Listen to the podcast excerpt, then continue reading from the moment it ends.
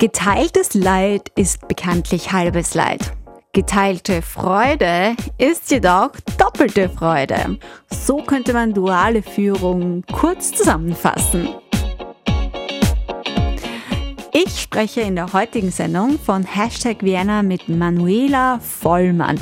Sie hat bereits in den 90ern dieses Konzept gelebt und unterstützt heute Unternehmen dabei, diese Idee für sich zu adaptieren. Was dabei nicht passieren darf und wie man es vielleicht auch persönlich am besten angehen kann, um selbst eine geteilte Führung in Anspruch zu nehmen, darüber sprechen wir gleich bei Hashtag Vienna. Mein Name ist Johanna Hirzberger und jetzt geht's los. Viel Spaß!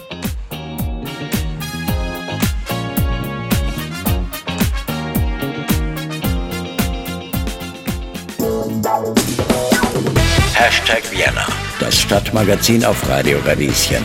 Präsentiert von der FH Wien der WKW. Ja, eigentlich sollte man es ja nicht machen, aber wenn ich mir in der Früh meinen Kaffee mache, dann scroll ich schon gern durch meine Social Media Kanäle. Und letztens habe ich da etwas ganz Besonderes gefunden und zwar habe ich mich auf LinkedIn rumgetrieben. Zwei Frauen teilen sich einen Chefsessel, war da die Schlagzeile. Es ging um ein deutsches Printmagazin. Duale Führung nennt man das und natürlich habe ich den Begriff sofort gegoogelt. Und dabei bin ich auf eine aktuelle Studie gestoßen. Genau über die sprechen wir heute hier bei Hashtag Vienna auf Radio Radieschen. Das Zauberwort dieses Tages ist Shared Leadership oder auf Deutsch duale Führung. Ich, Johanna Hirzberger, das darf deshalb an meiner Seite Gästin Manuela Vollmann begrüßen. Hallo Manuela. Hallo, danke Johanna für die Einladung. Schön, dass du bei uns bist. Es hat mich wirklich sehr gefreut, dass wir diese Sendung gemeinsam zustande bringen. Wir machen das für gewöhnlich so, dass sich unsere Gäste kurz selbst präsentieren können, so wie die Zuseher oder ZuhörerInnen sie auch kennenlernen dürfen. Magst du das auch vielleicht machen? Wer bist du? Das mache ich gerne.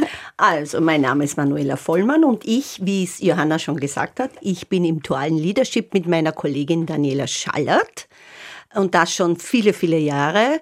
Und wir haben oder ich habe vor circa 30 Jahren dieses Social Business, würde man das ja heute nennen, gegründet. Wir haben damals noch soziales Unternehmen gesagt. Das ist eine Non-Profit-Organisation, Unternehmen. Wir haben durchschnittlich jetzt 30 Projekte. Ziel ist die Gleichstellung von Frauen und Männern am Arbeitsmarkt, in der Bildung und in der Wirtschaft.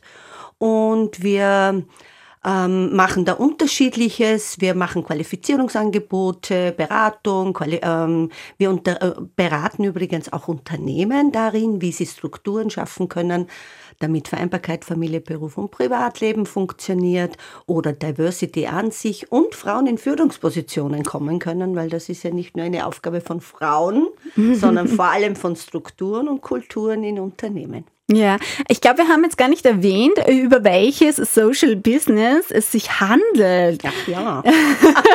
also, das habe ich doch glatt vergessen. Das ist das ABZ Austria. ABZ steht für Arbeit, Bildung, Zukunft. Und ja, wir sind im Moment so rund 200 Kolleginnen. Begonnen haben wir zu fünft, damals vor 30 Jahren. Und ja, ist eine spannende Organisation. Geht es auch auf unsere Website www.abzaustria.at. da kann man dann einiges mehr darüber erfahren. Was ich so faszinierend finde, ist, dass er oder dass du auch vor 30 Jahren dir gedacht hast, du gründest jetzt so einen Verein und machst dich damit jetzt selbstständig. Mit Wieso? Also mit welchen Gedanken ist das einhergegangen? Mit welchen Erfahrungen? Das ist ja schon immer mit so ein bisschen Risiko verbunden, oder? Ja, also es war nicht so ganz ein Bottom-up. Ja? Also wir haben schon andere Vereine damals gegründet gehabt, Entschuldigung, in Richtung Feminismus und in der Pädagogik und so, sondern ich habe diesen Job ausgeschrieben gesehen. Es war wirklich ein Job. Man wollte in der Stadt Wien, das Arbeitsmarktservice Wien, die Stadt Wien, wollte ein Projekt für Wiedereinsteigerinnen auf die Reihe bringen. Und ich habe das gelesen, war damals an der Uni, habe relativ schnell gemerkt, die Wissenschaft ist es nicht. Ich brauche etwas, wo ich wirklich gestalten kann und nicht nur befragen und die anderen sozusagen ihr Wissen preiszugeben. Und dann habe ich mich dort beworben und das Ziel war, ein Projekt für Wiedereinsteigerinnen nicht in einem Kurs oder in einer Beratung, sondern in einem Dienstverhältnis. Und aus diesem Projekt, wo wir sozusagen ganz am Anfang 18 Wiedereinsteigerinnen angestellt haben, also nicht in, und sie im Rahmen dieser Anstellung arbeiten und lernen konnten, hat sich aus diesem Beschäftigungsprojekt und Ausbildungsprojekt dieses Unternehmen sozusagen gestaltet. Damals wusste ich auch nicht, dass wir in 30 Jahren noch existieren. Ich habe halt ein Projekt einmal gestartet mit anderen Kolleginnen. Wir haben aber einen Verein gegründet, also wir mussten alles strukturell auch ähm, aufbauen. Und das Wichtige war, dass wir damals schon mit Unternehmen zusammengearbeitet haben, die uns die Wiedereinsteigerinnen auch geholfen haben, weiterzubilden, aber auch abgenommen im Sinne von, die haben dort, dort einen Job bekommen und konnten ihr eigenes Geld verdienen. Also Empowerment pur durch, durch Arbeit, durch mhm. Erwerbsarbeit. Ja. Bezahlte. Das hört sich eigentlich nach einer idealen Voraussetzung mhm. an, weil ich glaube, eine Herausforderung eben, vor denen viele, vor allem junge Frauen mhm. stehen, die was gründen möchten, mhm. die ja auch teilweise gefördert werden, ist, dass so ein bisschen ähm, die Perspektive oder die Rahmen, wie geht es dann weiter, fehlen. In, genau. Das hat sich auch sehr verändert. Ich meine, ich traue mir es ja fast nicht sagen. Äh, wir haben damals zu dritt und dann letztendlich in den letzten Monaten zu fünft elf Monate lang, das muss man sich auf der Zunge zergehen lassen, elf Monate lang das Ganze vorbereitet, aber schon in Angestelltenverhältnis, weil ja sozusagen die Stadt Wien und das Arbeitsmarktservice und die Betriebe hineingezahlt haben. Also das war total super. Derzeit machen wir Ausschreibungen als ABZ Austria manchmal in zwei bis drei Wochen. Also wir beteiligen uns an Ausschreibungen. Es hat sich sehr verändert. Und deswegen ist das für junge Frauen oder auch Männer im Moment, ja, sehe ich auch viel schwieriger, auch so eine Non-Profit-Organisation zu gründen. Also ich glaube, es wird sich wieder ein bisschen ändern. Da hat sich was ergeben und ich bin da hm, ganz gut, äh, guter Hoffnung, wenn man das wirklich will. Aber es ist schwieriger geworden. Das glaube ich schon. Mhm. So wie ich es jetzt verstanden habe, gab es dann bei dir von Anfang an eine geteilte Führung? Nicht ganz von Anfang an. Es war so circa nach vier, fünf Jahren. Wir sind zur Europäischen Union beigetreten, also wir, Österreich, 95 ja. war das übrigens. Und gefühlt habe ich in diesem Jahr oder ein Jahr danach oder ein paar Monaten danach jede Woche einen Anruf bekommen. Könnt ihr nicht noch das Projekt machen und das Projekt und das Projekt? Und ich habe mir dann gedacht, okay, was tue ich jetzt? Ich habe ein, damals eine siebenjährige Tochter gehabt, die hat gerade die Schule begonnen. Und dann haben wir gedacht, gut, Vollzeit arbeiten, das habe ich übrigens immer gemacht, obwohl ich dann noch einmal eine Tochter gekriegt habe. Das will ich, aber keine 60, 70 Stunden arbeiten. Das interessiert mich nicht. Ich kriege nicht ein Kind und dann, oder ich will auch für mich Zeit, ja, man braucht immer für sich auch Zeit. Und dann habe ich meinen, bin ich mit meiner Kollegin, Helene Schollenberger, im gleichen Büro gesessen und ich habe mich immer mit ihr ausgetauscht auch. Also wenn ein neues Projekt, okay, was, wie könnte man das machen? Und irgendwann habe ich gesagt, Helene, was tun wir zwei da? Ich frage dich die ganze Zeit, du berätst mich fast und dann gehe ich in das Kooperationsunternehmen damals Kapsch und sag, muss dich dort zitieren. Das ist, weil so mit fremden Federn schmücken ist nicht so ganz meines. Und dann habe ich sie wirklich einmal zitiert, nur dann bin ich nachher reflektiert im Café ausgesessen und gesagt, na, das ist aber jetzt schon peinlich. Was denkt sich dies damals, ja, war ja alles noch sehr hierarchisch und strikte. Was denkt sich der jetzt, wenn die Frau Geschäftsführerin ihre Kollegin zitieren muss? Woraufhin ich zu Helene gegangen bin und gesagt, Helene, wir können expandieren. Bitte mach mit mir Geschäftsführung. Und sie hat mich angeschaut und hat gesagt, Hä? Wie kommst du jetzt darauf? Ich bin Sozialpädagogin. Sage ich, Helene, wir machen die ganze Zeit strategische Überlegungen gemeinsam. Lass uns das gemeinsam tun. Halbes Jahr haben wir uns coachen lassen. Wir haben uns das genau überlegt, wer hat welche Kernaufgaben. Die gesamte Verantwortung ist ja eine gemeinsame im, im Top-Sharing, so haben wir das auch genannt, duales Leadership. Und mit Helene habe ich es dann, glaube ich, zwölf Jahre gemacht und danach mit meiner jetzigen Kollegin, der Daniela Schallert. Mhm. Ja, Wahnsinn. Ja. Ähm, es gibt so viele Fragen, die ich dazu habe. Auf die kommen wir gleich zu sprechen. Aber noch kurz zur Rahmenbedingungen. Also ihr habt gemeinsam auch mit dem PwC Österreich eine Studie durchführen lassen, richtig? Ja, wir haben es gemeinsam durchgeführt und die Industriellenvereinigung hat auch finanziert. Mhm. Jetzt erst, ganz aktuell. Ja, genau. Und da geht es eben um duale Führung. Ja. Was war denn das Ziel dahinter? Das Ziel dahinter war ein bisschen abzuchecken, wie denn jetzt nach Corona, nach der Pandemie, ob sich hier einiges verändert hat, wie duales Leadership in den Unternehmen überhaupt gefragt ist oder auch vor allem bei Führungskräften, die jetzt noch Single-Führungskräfte sind. Das war uns ganz wichtig, weil wir haben schon gemerkt, also dieses duale Leadership, das, wie gesagt, wir im ABZ Austria so lange schon leben, ähm, hat jetzt nicht den großen äh, Aufschlag in den unter Anführungszeichen anderen Unternehmen gefunden. Es hat sie immer wieder gegeben, in Österreich weniger, in den äh, englischsprachigen Angelsächsen gibt es sehr häufig, in der Schweiz auch, da waren wir auch schon vor zehn Jahren, haben auch einen Preis bekommen. Ähm, also und nach Corona wollten wir jetzt wirklich schauen, auch mit der neuen Generation, neuen Generationen, die jetzt in Frage kommen für Führungspositionen, ob sich hier in den Unternehmen bei den Führungskräften Geschäften was verändert hat. Und ja, wir waren äh, sehr freudig überrascht. Es geht in allen Branchen. Es ist äh, wirklich, also ganz konkret die Zahl, äh, 65 Prozent der befragten Einzelführungskräfte jetzt haben gesagt, sie können sich das auch geschert vorstellen. Und das hat uns, ja, weiteres können wir dann noch, was war noch ein auffallendes Ding war, äh, dass ja oft gesagt wird, ähm, duales Leadership ist das nicht teuer und teurer, wenn das zwei sind, manchmal sogar drei, kann man jetzt schon denken. Wir wird ja immer innovativer. Hat diese Studie ergeben, jetzt muss ich kurz schauen, dass ich die richtige Zahl sage. Wo habe ich denn das jetzt? Also, dass die Kostenersparnis, jetzt finde ich es wirklich nicht, Ah ja, ich habe schon. ähm, nein, das möchte ich gern sagen, dass die, der Arbeitgeber durch duales Führen wahnsinnig attraktiv wird. Das haben wirklich die Unternehmen selber, die das schon umsetzen, gesagt und vor allem auch die Führungskräfte.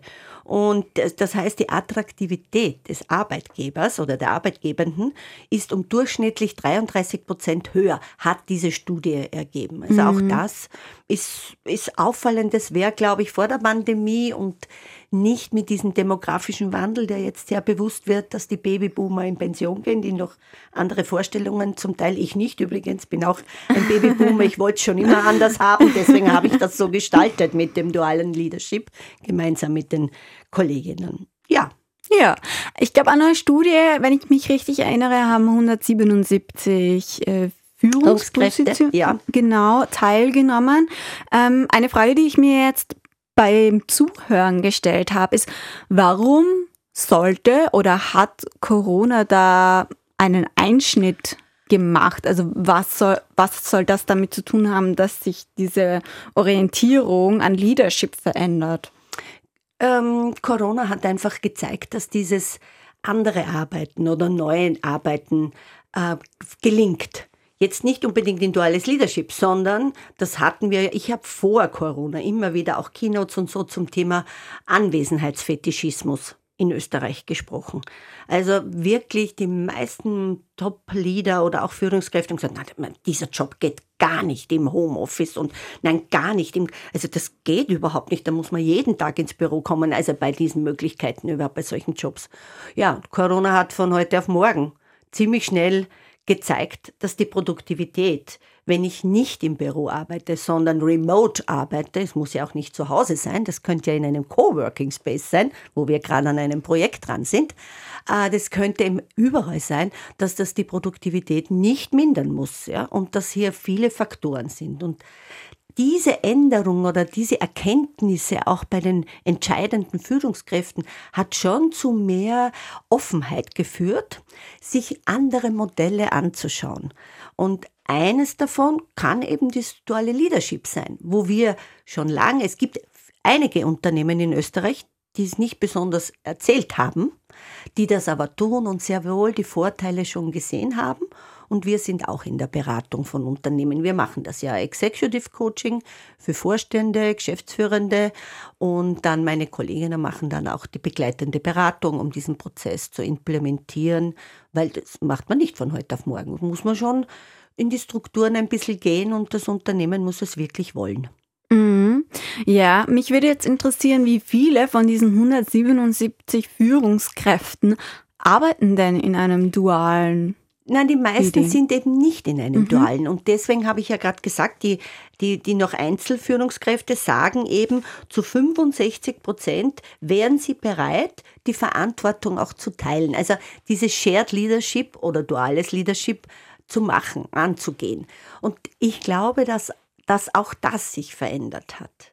Dass sich das verändert hat nach Corona, weil wir haben schon gesehen, und ich kann jetzt nur von mir sprechen, ich kenne das Modell und es ist bei uns sehr, sehr ausgereift, natürlich, wenn wir sogar Beratung und Coaching machen, aber in dieser Zeit der ersten Lockdowns, ich glaube, ich hatte in diesen 25 Jahren nie so stark das Gefühl, wie mich diese Shared Leadership unterstützt, wie, was es ausmacht, vier Ohren, vier Augen, zwei Hirne zu haben, um zu überlegen, was machen wir jetzt in dieser, das war noch nie da. Wir hoffen ja nicht, dass es wieder kommt, aber das war wirklich am Montag in der Früh, ich glaube, das war der 13. März oder war das dann schon der 16.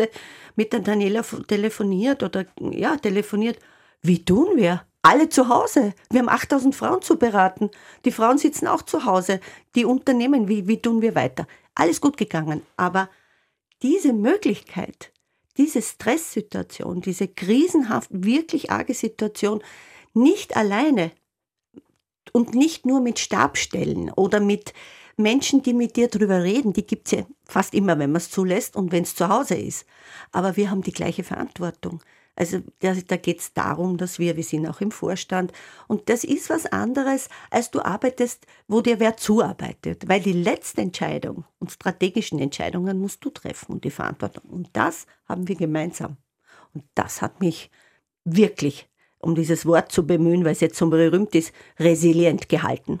Das Modell hält einen Sohn so resilient, aber Ja. so stark als Führungsperson war das wirklich toll, muss ich wirklich sagen. Und das, glaube ich, kommt mittlerweile an. Die Komplexität für Führungspersonen, nicht nur die Arbeitszeit, die viele, die erwartet wird, was ich auch völlig falsch finde, weil es zeigen Studien, dass falsche Entscheidungen getroffen werden, je mehr ich in diesem Stress entscheiden muss und Verantwortung habe, auch für viele Mitarbeiterinnen und Mitarbeiterinnen.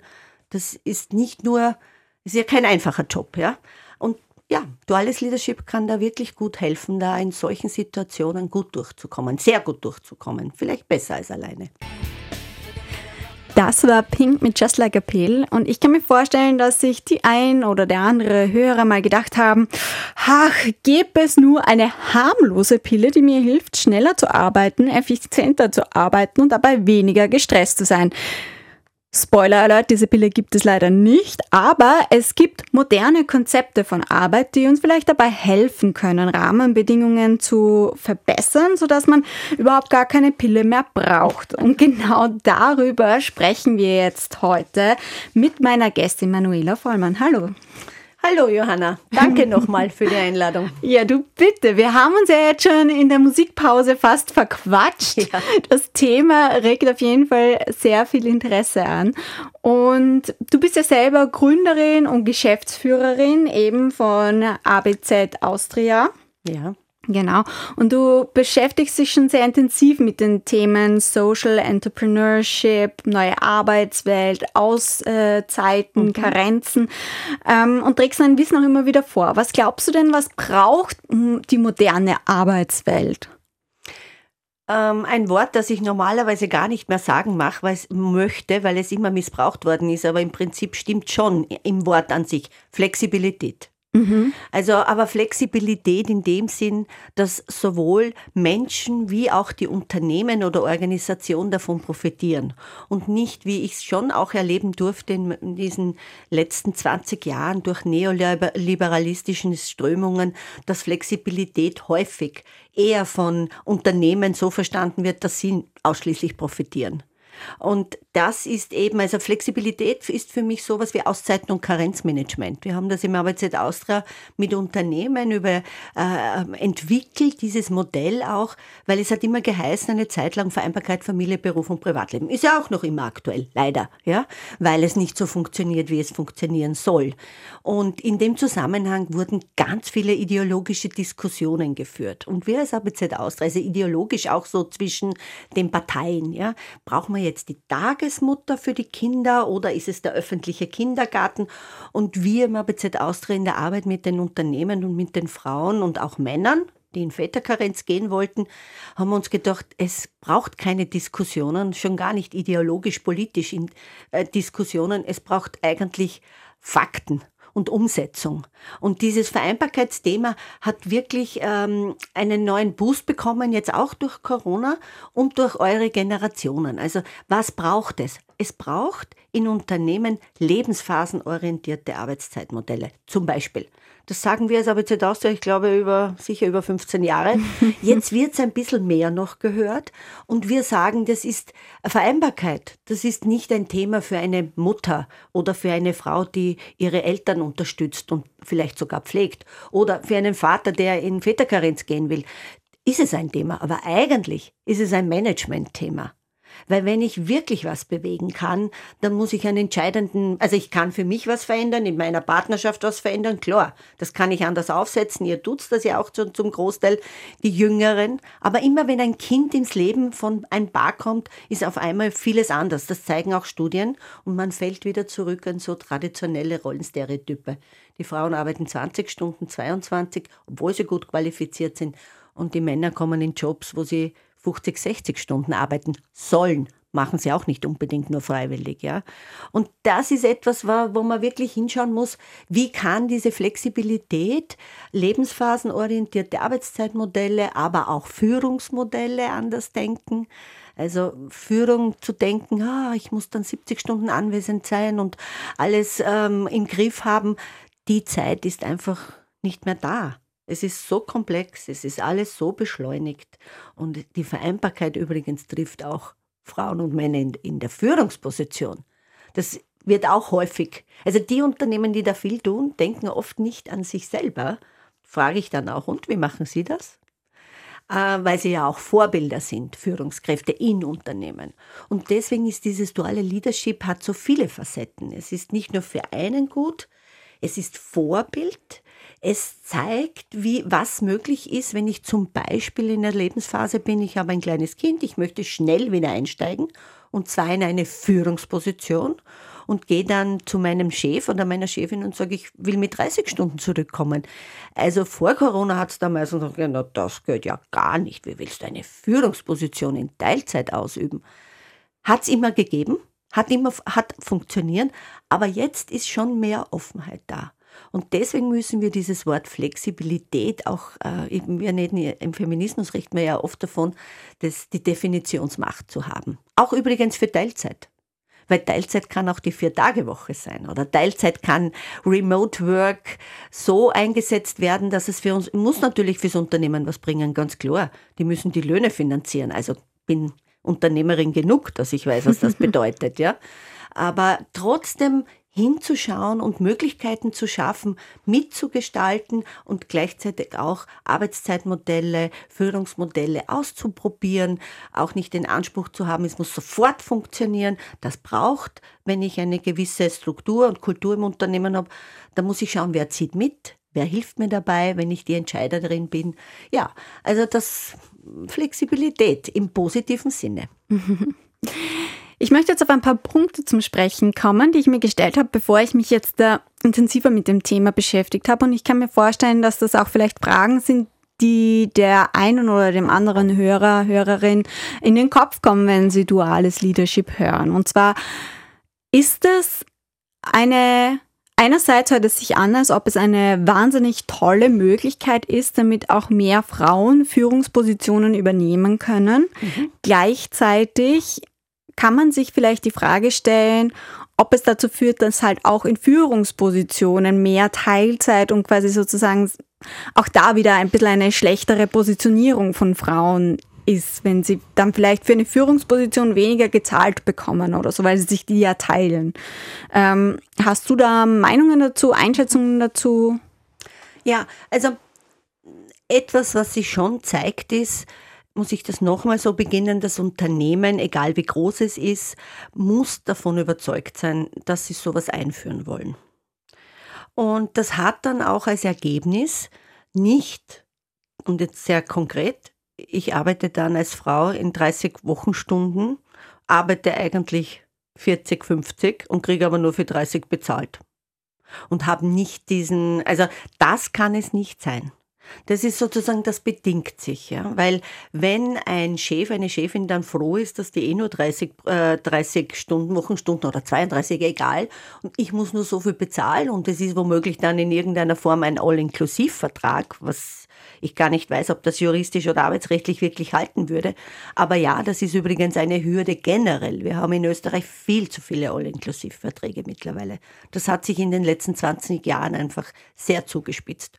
Und das heißt natürlich, du bist sehr, sehr selbstverantwortlich, bist du so und so immer, vor allem in Führungspositionen.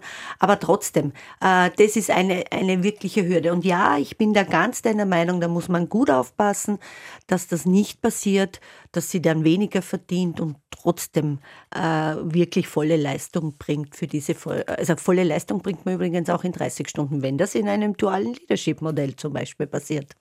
Ja. Ähm, was sind denn jetzt abgesehen von diesen allgemeinen Fragen Faktoren, die ein duales Führen begünstigen oder ermöglichen? Gibt es da Punkte, die man so wie in einer Checkliste abarbeiten kann? Da muss man dann, glaube ich, ein bisschen unterscheiden zwischen, was bringt es mir als Person was bringt es der Organisation im Unternehmen? Und also ich fange bei den Unternehmen an. Äh, was es denen bringt, ist es eine hohe Arbeitszufriedenheit. Das hat auch die, es geben, ergeben immer wieder unsere Studien, wenn es wirklich gut funktioniert, wenn das Unternehmen es gut unterstützt hat, wenn es ein Top-Down-Wunsch war und es bottom-up zwei Personen gegeben hat, dann ist die Arbeitszufriedenheit einfach groß. Wir haben in Österreich eine kleine Welt, um das so zu sagen. Mundpropaganda ist schnell da und es spricht sich herum, wenn ein Arbeitgeber, eine Arbeitgeberin so handelt und solche neuen Modelle zulässt. Das heißt, ich bin attraktiv für qualifizierte, tolle junge Menschen oder auch ein bisschen ältere, egal. Das heißt, das ist das Personalrecruiting um einiges leichter. Das sagen uns viele. Überhaupt jetzt nach Corona ist es das wirklich. Und auch mit den, äh, den Jüngeren, die jetzt auch in den Arbeitsmarkt kommen oder schon drinnen sind und gesagt haben, diese Art von Arbeitswelt ist nicht meine. Ich will die einfach anders. Da gibt es ganz vieles, das wirst du besser wissen als ich. Also das ist so hohe Attraktivität als Arbeitgeber.